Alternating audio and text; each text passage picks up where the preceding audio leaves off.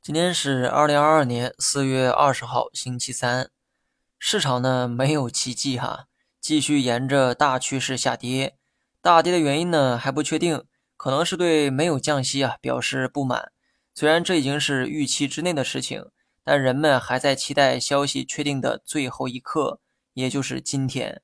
每月二十号都会公布 LPR 的利率，但是呢很遗憾没有出现奇迹。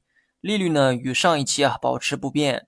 其实当降准只降了二十五基点的时候，市场就在表达不满，所以呢才有了期待降息的这么一个心态。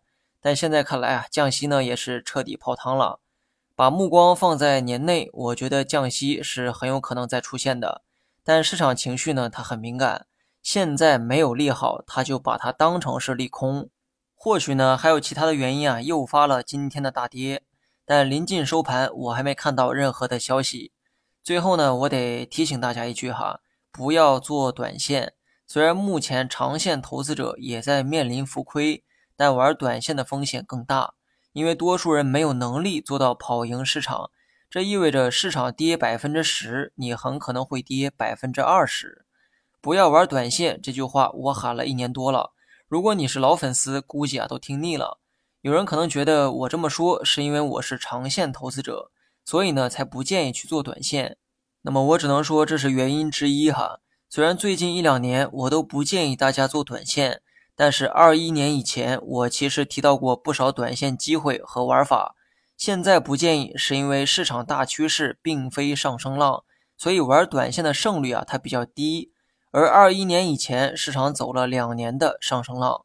正所谓玩短线要重势，势指的就是趋势，大趋势走上升浪，你就做短线，也可以多做交易。即便说有失误，市场呢也会包容你。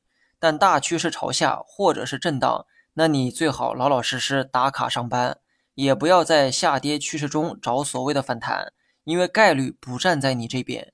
今年的市场啊，就是最好的证明。有人说看不懂大趋势的方向怎么办？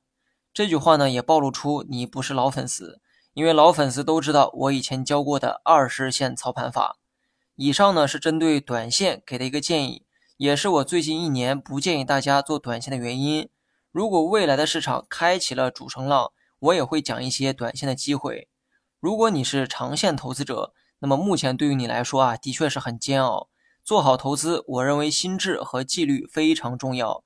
如果此刻面对的正是大跌，那么，对于长线投资者来说，更多的是考验心智，因为面对下跌，你会感到焦虑，也会质疑自己当初的那个判断；而对于短线客来说，考验的主要是纪律，不在下跌趋势中抄底就是你的纪律。但很多人啊，没能执行这个纪律。目前的大环境有很多的变数，而且很多问题呢，不仅发生在国内，国际层面的黑天鹅也是层出不穷。预测市场短期走势啊，真的非常困难，就连我呢也没有足够的把握去猜对。相信大部分人啊，应该呢也做不到这一点。所以定位好你是做短线还是长线，然后根据我上文的那些建议啊进行参考，不要等挨揍之后才想起来做选择。记住，很多人的选择啊都是被动的，短线亏了，于是躺平变成了长线；长线等不到赚钱的那一天，于是跑回去决定做短线。这个呢，显然不是你深思熟虑后的结果，更像是无奈的一个选择。那么，每当市场大跌，我就得出来安抚大家的情绪。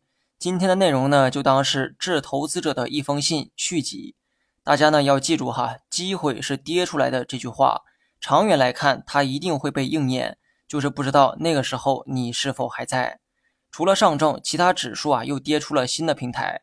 玩短线一定要谨记抄底的风险。玩归玩，闹归闹，别拿毛爷爷开玩笑。好了，以上全部内容，下期同一时间再见。